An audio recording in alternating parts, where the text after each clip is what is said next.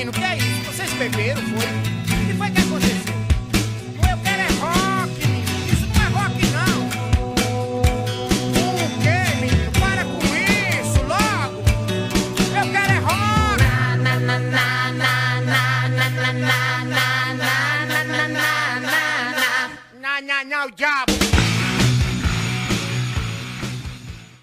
Seja bem-vindo a mais um podcast Papo Sem Arrodeio. Esse é o programa número 2 e eu sou Edu Oliveira. E eu sou Bruno Skylab. E eu sou Caio do Povo. E eu sou Stênia Marcelo. E hoje temos um convidado muito especial, viu? Hoje temos a presença ilustre do nosso querido amigo, professor, historiador Jorge Miquiles. Aê! Boa noite, boa noite, boa noite a todos. Satisfação. Seja bem-vindo, professor. Seja Valeu, bem-vindo. professor. Valeu, mestre. Obrigado, obrigado a todos. E vamos aí para a frase do dia, Grande né? mestre. Hoje começa o Stênia aí, a frase do dia. A frase é bem rapidinha. Passarinho não come pedra porque sabe que o pior mal que tem. Muito bem, muito bem. Hoje não teve aquelas pederastia da outra semana, não, né? Tranquilo, né? É porque aqui é uma pederastia, professor. Aqui tem de tudo aqui. É Alexandre Frota, é, Kid Bengala, o Cabaré da Leila. É assim aqui. Aí Verdade. É, aqui é assim, é um papo bem extrovertido aí. Antifascismo. Antifascismo, muito bem. É, de fascismo. Antifascismo. Vai lá, Eduardo, o que, que a gente tem pra hoje? arrudeio antifascista. Hoje é o aniversário do nosso amigo aí, nosso camarada Bruno, né? Opa, muito Hoje ele tá obrigado. completando mais anos, tá ficando mais velho. Tô ficando mais velhinho. Muito obrigado, gente. Muito Ele obrigado. tá ficando mais velho. Parabéns, Bruno. Eu acho que aqui, aqui, aqui o mais velho é Sten, né? tá com. Parabéns, O Bruno. mais velho aqui é Sten, né? Obrigado. E aí, obrigado. Bruno, quant- Não, não quantos anos? Aqui o mais Um anos apenas, mas, mas 36 anos de vida. 36 Numa anos de perna, aqui, né? ó. 36 anos numa perna, na outra 80. Tô ligado. Parabéns, Porque aqui, ó, Rafael. a gente tá tudo no meio, tá aqui, ó, no 30 aqui, ó. Só que, só que aparenta ser velho é, é, é Caio. Porque, ei, Bruno, a gente, a gente é velho, mas tem cara de novo, né?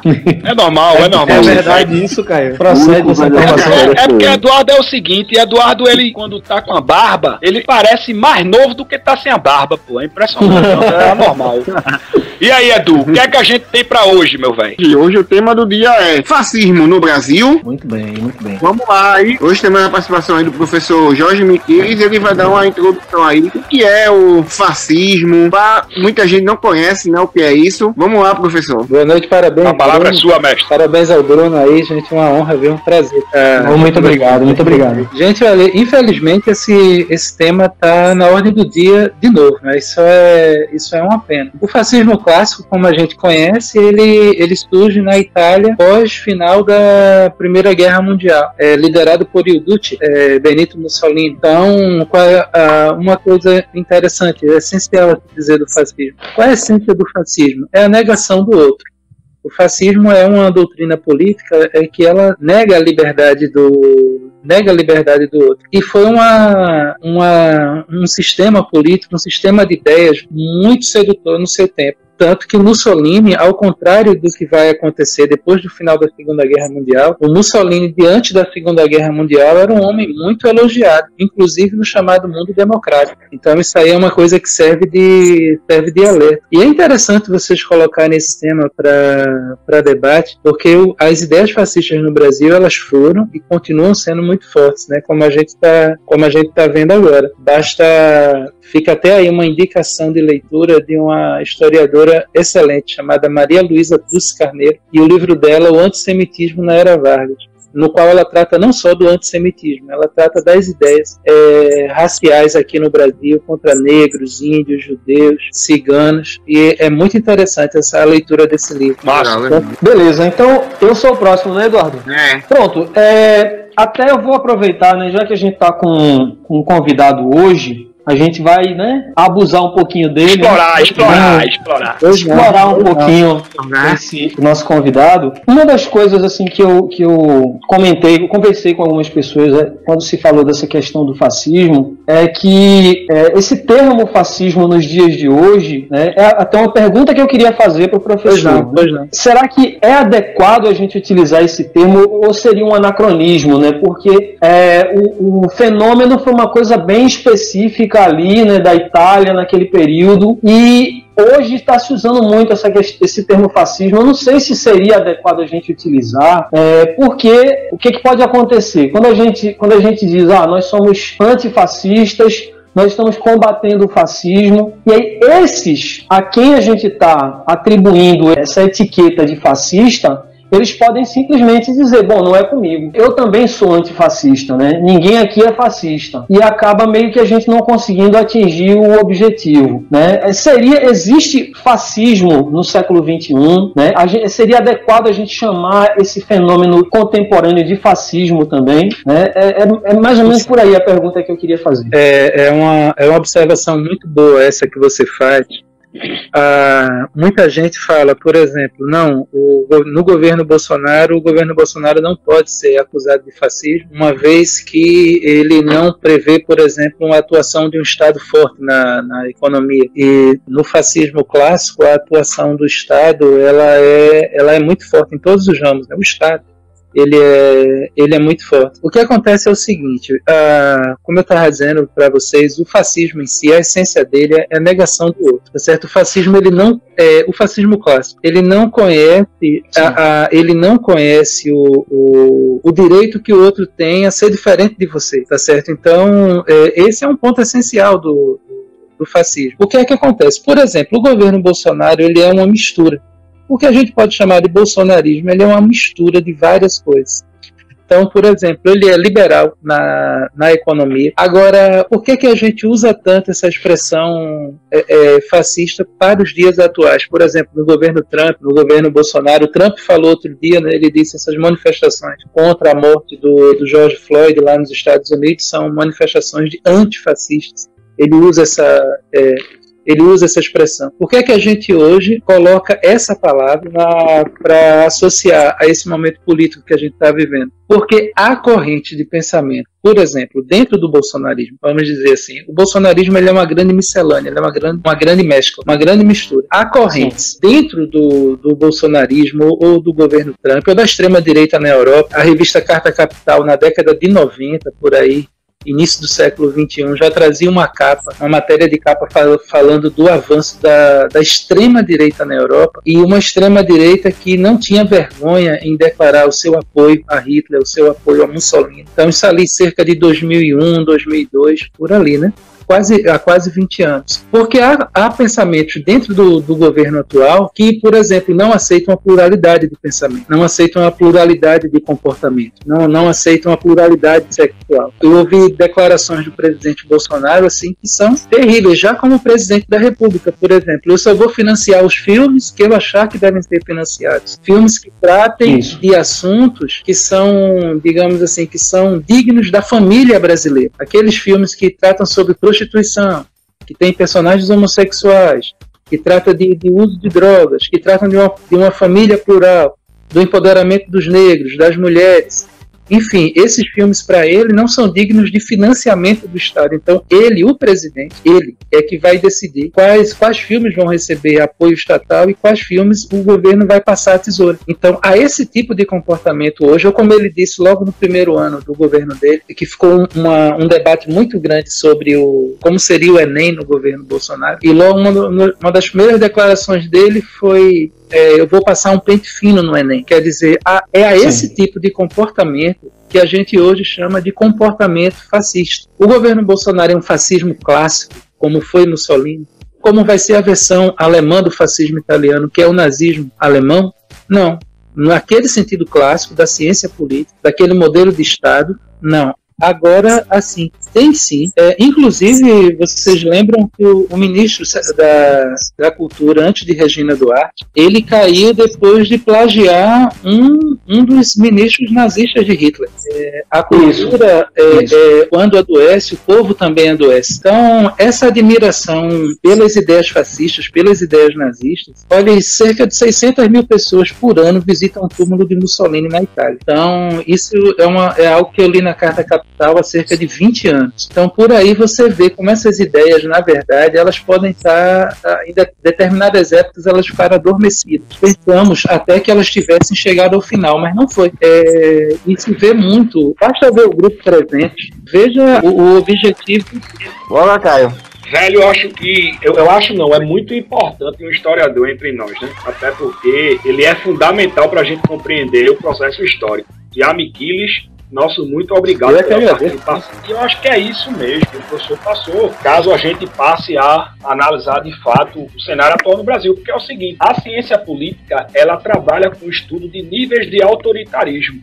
Né? E o nível final de um regime ou de um governo autoritário, ele é totalitário. E o fascismo, ele é um regime, um governo de Estado totalitário. E Bolsonaro, ainda, ao menos ainda, ele não, é, é, quanto, quanto governo, quanto execução de políticas de governo, ele ainda não conseguiu implantar talvez o que seja o seu desejo, um nível mais elevado de autoritarismo. Como o próprio Miquiles falou, é, está hoje e é hoje muito distante a gente trazer, trazer essa discussão do fascismo clássico né, para o que nós vivemos hoje quanto regime de governo.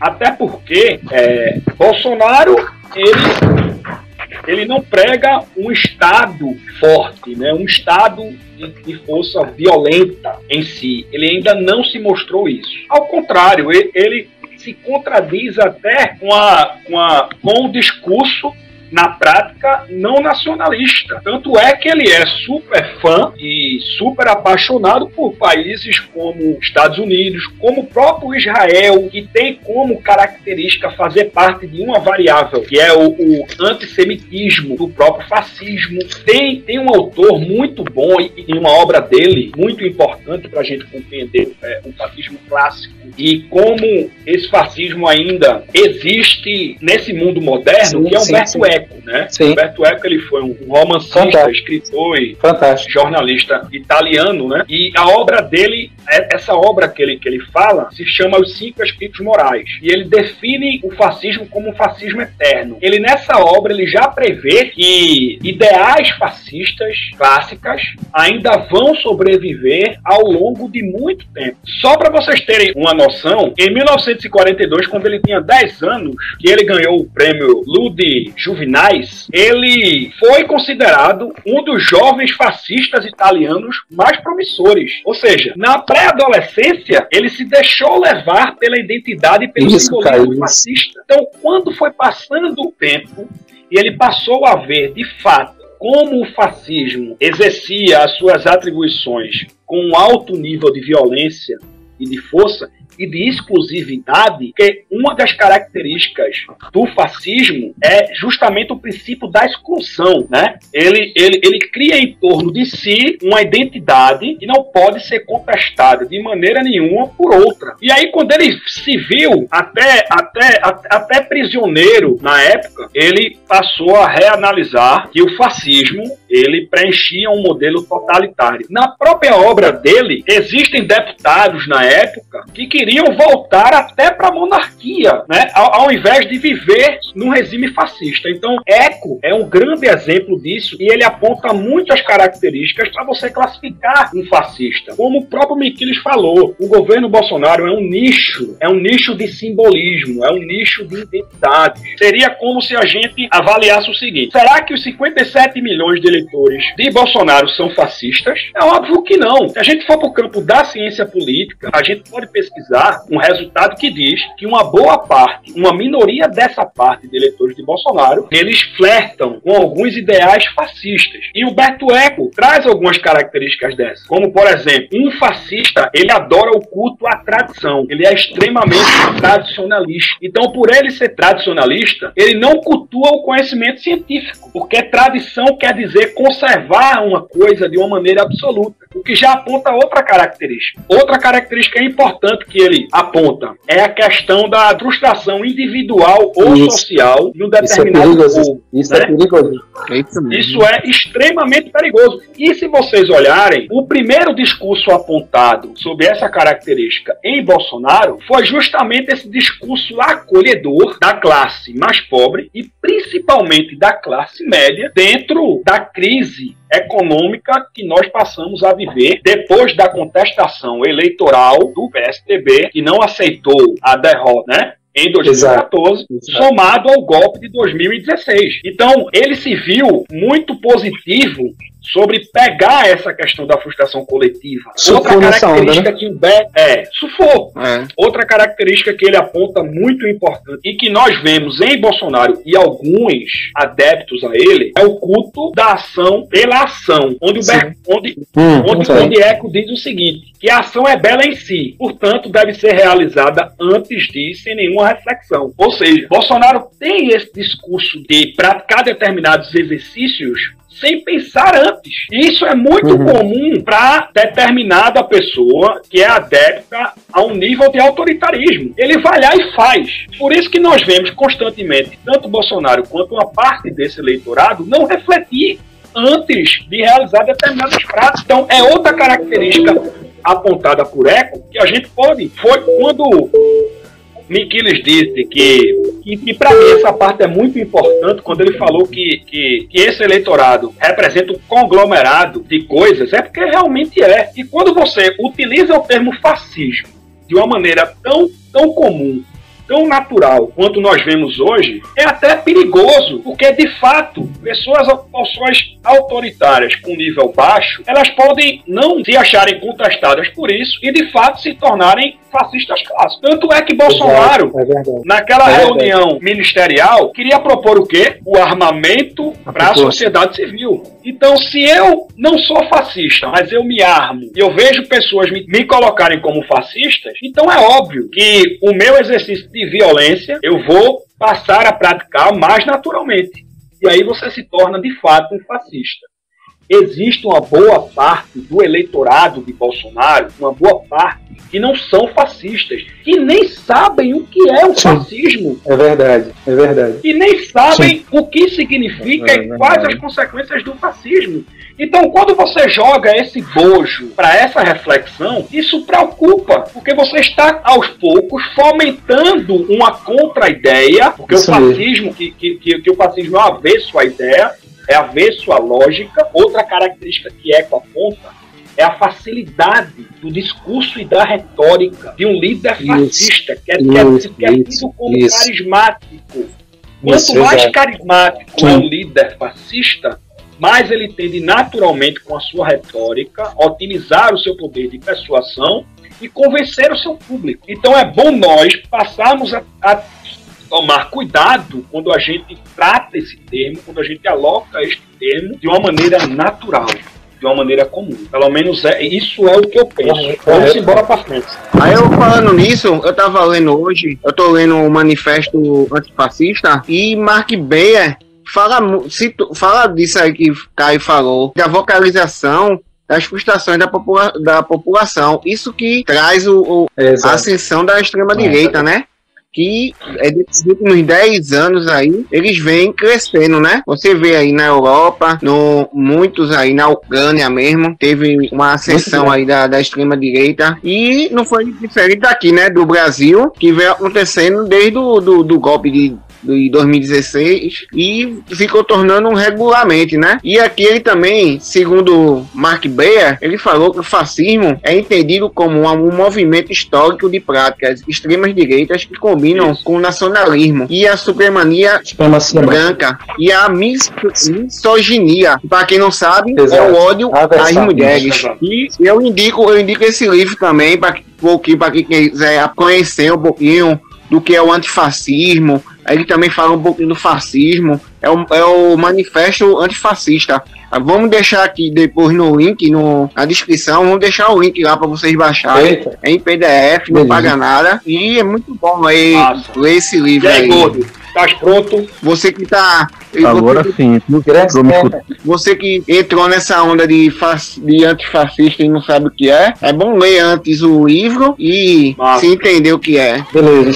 Steiner. Podemos, pronto, gente. Vê só. Eu acho que já que o tema é esse antifascismo, né? A gente verifica que, com certeza, o professor, um mestre aqui, né, no assunto, o professor Miqui- Miquiles, tem abordado é, exatamente o namoro do Brasil com, com isso na- nas décadas passadas, né? É verdade. Então, é, isso, isso se deu conta, né? Principalmente no, no, no regime Vargas, né? É. Agora, o, o que a gente vê atualmente, eu não, eu não acredito que seja, né, até o ponto de a gente exagerar e dizer, ah, é fascismo. Eu não, não vejo dessa forma, não. Até então, não, não se foi proibido muitas. Ah, até estava cogitando dizer, não, o Brasil vai se tornar uma ditadura novamente e tudo mais.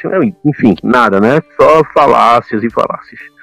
Agora, realmente, como vocês eu acho que é, abordaram, né? Tudo isso por causa do, do lado, vamos dizer, né? Do, do onde fica o. E outra, outra coisa que eu acho muito ruim no Brasil é isso aqui, é polarizar tudo, né? Ai, tem que ter lado, ai que é de esquerda, ai que direita, ai porque a esquerda é muito mais intelectual do que a direita. É, olha, isso me deixa fulo da vida. Mas vamos ver, vamos, vamos, vamos seguir no debate que realmente o, o, o governo não é aquilo que se esperava, né? Se, se existe fascismo, não, não está subentendido ainda, pelo menos aqui no Brasil, né?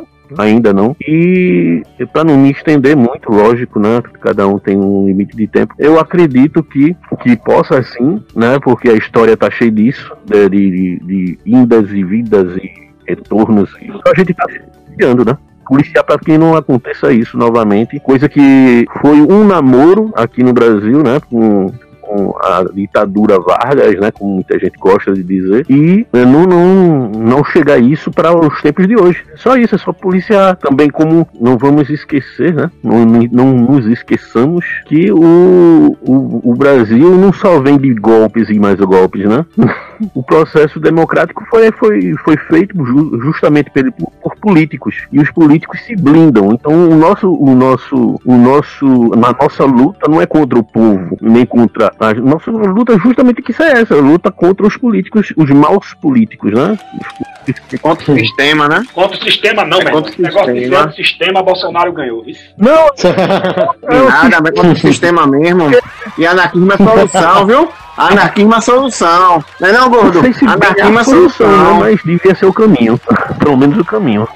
Agora, galera, sabe o que é que eu acho nisso? Que eu, eu não sei quem foi que citou a questão dos movimentos aí, quem foi que citou. Mas enfim, velho. Sabe o que é que eu acho interessante nisso? É que, vê, passou 2014, né? 2014, quando Dilma ganhou e a direita contestou o resultado eleitoral. A partir dali, a coisa se desmanchou completamente. Aí agora, veja como são as coisas. A direita vai lá, faz isso em 2014. Em 2016 planeja o golpe. Eu falo dessa direita que é a mesma direita elitista, burguesa, corporativista, ultraliberal, daquela época dos diretas já, velho, e que moldou só alguma coisa. Aí os caras fizeram isso tudinho. 2014, golpe de 2016, Lava Jato pra lá, Lava Jato pra cá, prenderam o Lula no ano da eleição. O ministro que prendeu o cara assumiu o cargo com Bolsonaro, certo? 2018, essa direita tava onde? No segundo turno, tava onde? Aí surgem os movimentos agora, esses movimentos santo-fascistas. Eu não tô falando daquele das torcidas organizadas, não. Vamos lutar pela democracia,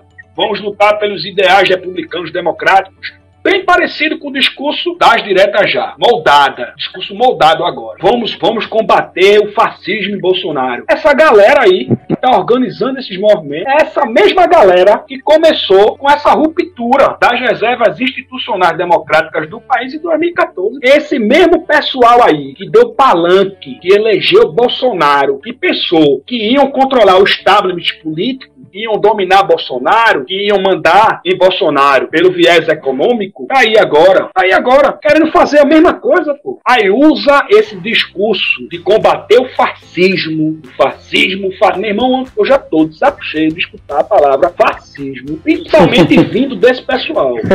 O que nós estamos passando hoje no Brasil, isso aconteceu desde 2014, velho. E foi essa mesma galera. Reinaldo Azevedo, Ô, Caio, Grupo Lema, que financiou campanhas aí, Marco Antônio Vila, Luciano Huck, o DEM, o PSDB, Renova BR, Renova, MBL, Renova BR. João Amoedo, Partido Novo, essa mesma galera aí, que tá com esse discurso de antifascismo, vamos, vamos derrubar Bolsonaro, bicho, são- Sério? eles são os Essas responsáveis por pessoas- isso e que quem pariu Mateus. Deus. É que balance, velho. Caio, esse pessoal todo aposta no esquecimento. Depois dessa situação de Caio aí, eu quero agradecer aqui a presença do professor Jorge Miquiles Agradeço por muito. participar, por participar aqui do nosso programa e esteja convidado para outros, né? Outros debates, já toda tá aí, minha, ó. Toda minha Já tá convidado aí para participar de outros debates. E se lembra que o senhor, o senhor atrás, foi né, a cara? A semente ideia, desse né, projeto, viu? Se lembra? Dê a sua palhinha aí a respeito do que a gente conversou aí agora. Você ia falar esse- o, que eu ia, o que eu ia falar agora, Caio, é justamente em cima disso que você acabou de falar, na sua fala agora, quando você concluiu. Todo esse pessoal, MBL, sabe, a- o PSDB, todo mundo que participou da, daquela deslegitimação da, da eleição de Dilma Rousseff, todo esse pessoal aposta no esquecimento. Parece que eles não fizeram nada. Na verdade, parece Sim. que eles passaram uma borracha. E está começando do zero agora. Foi muito importante essa sua, Exatamente. essa sua fala, muito importante mesmo. Agora tem uma coisa, assim, é, uma, uma, uma coisa que a gente precisa observar, eu acho o seguinte, Caio colocou, né, ele foi buscar uma origem nesse movimento é, em 2014. Eu, na verdade, vejo isso um pouco antes, em 2013, já nas jornadas de junho, É. junho e Verdade. julho, né? Sim, sim, sim. É, o, sim. começou, na verdade, começou ali, É. né? Quando é aquele movimento de insatisfação da população e vamos para a rua e o povo estava insatisfeito. A impressão que me dava é que não sabia exatamente com o que, É. mas estava insatisfeito, né? Com a coisa como tá aí e tal e é, é, iniciou-se esse processo de insatisfação e, e a direita confiou muito nessa insatisfação como a chance de derrubar esse projeto do PT que vinha todos esses anos. Aí, como não, não, não deu certo, né, na urna o PT venceu mais uma vez, aí eles iniciaram todo esse processo.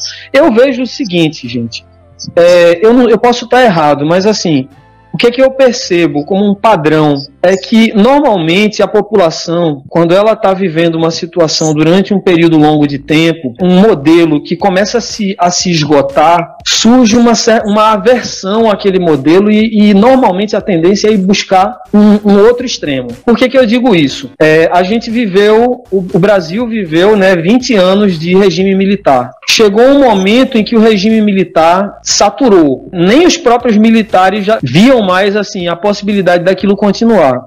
Eles já estavam convencidos de que mais cedo ou mais tarde aquele regime ia ter que acabar. A preocupação que eles tiveram não era era como iria acabar, né? Que eles, eles fizeram um esforço para garantir que a, a, a redemocratização, a re- redemocratização acontecesse de forma lenta, segura e gradual. E aí o que acontece? Quando a gente tem uma redemocratização, o grande símbolo dessa democratização foi a nossa Constituição Federal.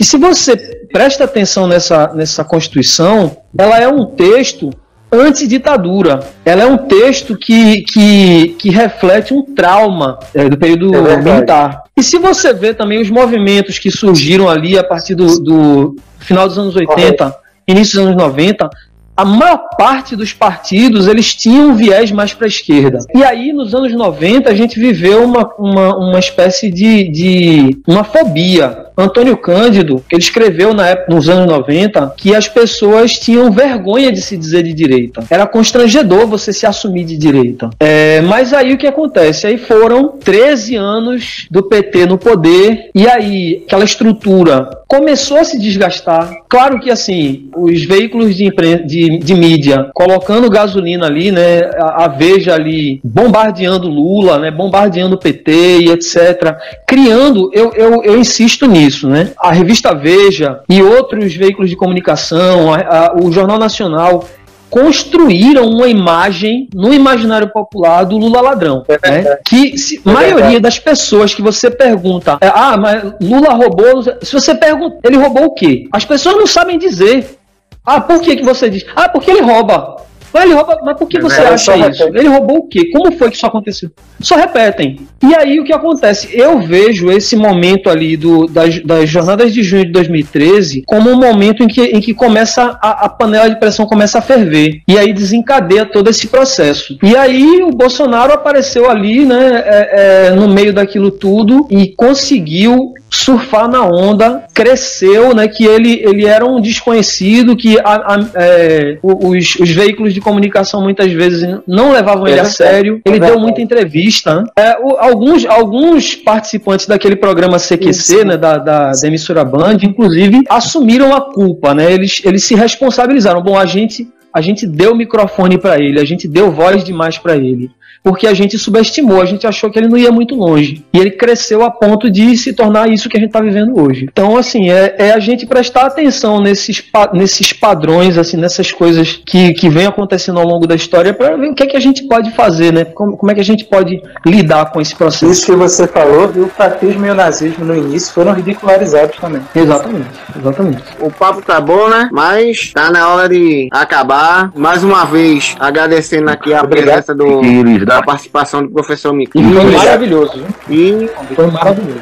Deu um show Nossa, aqui. Professor. Foi maravilhoso. E não esquecer aí, né? Curtir, é ativar o sininho, e se inscrever no nosso canal. canal. Todo mundo metendo o dedo no canal de Eduardo. Todo mundo metendo o dedo no canal. Nosso canal, canal. É o nosso canal. Eduardo tem o canal de Bolsonaro. O canal do Caio. Eduardo tem um meio canal. Fica aí que todo sábado tem vídeo novo e o próximo aguarde, viu? Fortes emoções. Prometo também. Até a próxima. Até a próxima. Valeu, pessoal. Valeu, professor. Um abraço. Outro. Tchau, tchau, rapaziada.